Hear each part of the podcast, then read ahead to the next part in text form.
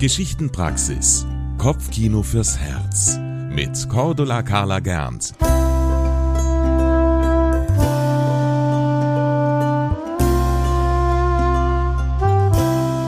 Willkommen im Kopfkino. Heute dürft ihr euch wieder eure eigenen Bilder im Kopf machen. Und ich begrüße euch herzlich in der Geschichtenpraxis. Wie ist der Mond eigentlich an den Himmel gekommen? Vielleicht habt ihr euch das schon mal gefragt, vielleicht auch nicht. Die Antwort darauf findet sich in den Kinder- und Hausmärchen der Brüder Grimm. KHM Nummer 175. Und diese Geschichte, dieses Märchen, erzähle ich euch jetzt. Es gab einmal ein Land, in dem es nachts stockdunkel war, rabenschwarz und finster. Dort gab es nämlich keinen Mond und auch keine Sterne.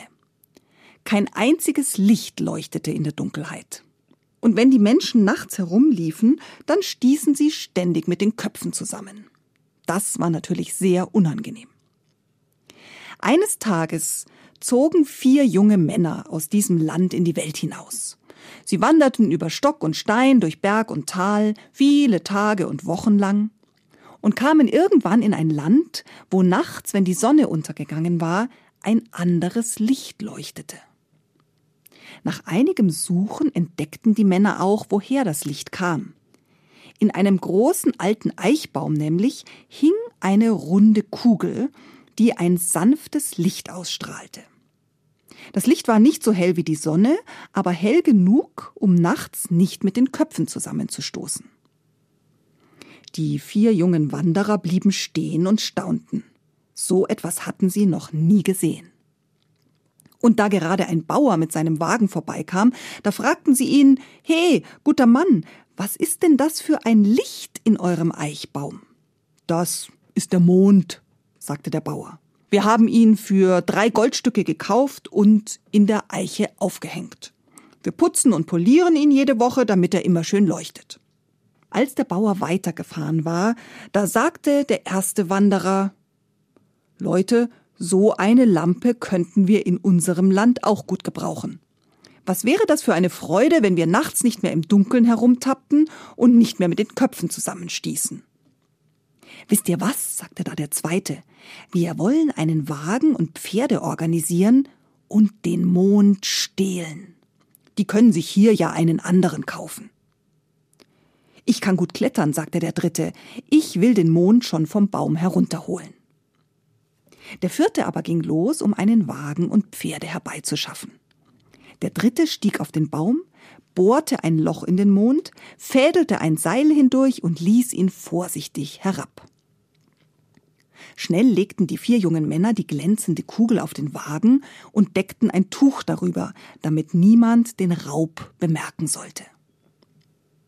So kamen sie glücklich wieder in ihrem eigenen Land an und hängten den Mond in eine große alte Eiche auf dem Marktplatz. Alle freuten sich, als das neue Licht nachts über die Felder leuchtete und die Stuben und Kammern erfüllte. Niemand stieß nunmehr mit dem Kopf irgendwo an. Und die vier Männer, die putzten den Mond regelmäßig, so dass er immer schön glänzte und hell leuchtete. Die Zeit verging und aus den vier jungen Männern waren irgendwann vier alte Männer geworden. Als nun einer von ihnen erkrankte und wusste, dass er bald sterben würde, da ließ er verkünden, dass ein Viertel des Mondes sein Eigentum sei und mit ihm ins Grab gegeben werden sollte. Und so geschah es. Als er gestorben war, stieg der Pfarrer auf den Eichbaum, schnitt mit der Heckenschere ein Viertel vom Mond ab und legte es dem Mann mit ins Grab.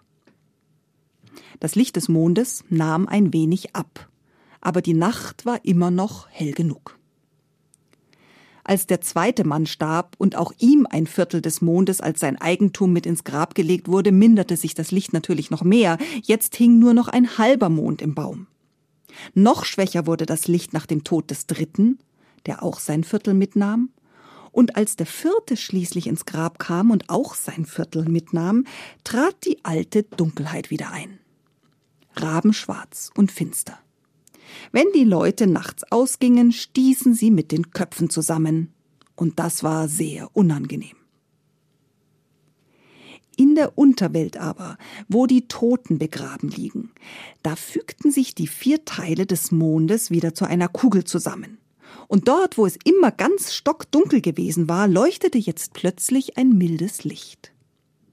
Da erwachten die Toten aus ihrem Schlaf und staunten, dass sie wieder etwas sehen konnten.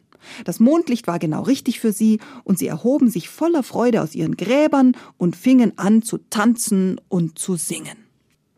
Dieses Geschrei und Gelächter war aber so laut, dass man es bis hinauf in den Himmel hören konnte. Petrus, der das Himmelstor bewachte, wunderte sich, was in der Unterwelt los war. Er legte die lange Leiter an und machte sich auf den Weg, um nachzusehen. Und da entdeckte er, was geschehen war. Er brachte die Toten wieder zur Ruhe, hieß sie sich in ihre Gräber legen, nahm den Mond mit und hängte ihn oben am Himmel auf. Und dort hängt er bis heute und leuchtet uns allen. Das war eine weitere Folge der Geschichtenpraxis. Kopfkino fürs Herz mit Cordula Carla Gernt. Jeden Samstagmorgen neu im MKR. Immer um 20 vor 8. Die Geschichtenpraxis ist eine Produktion des katholischen Medienhauses St. Michaelsbund. Wir machen auch Ihren Podcast.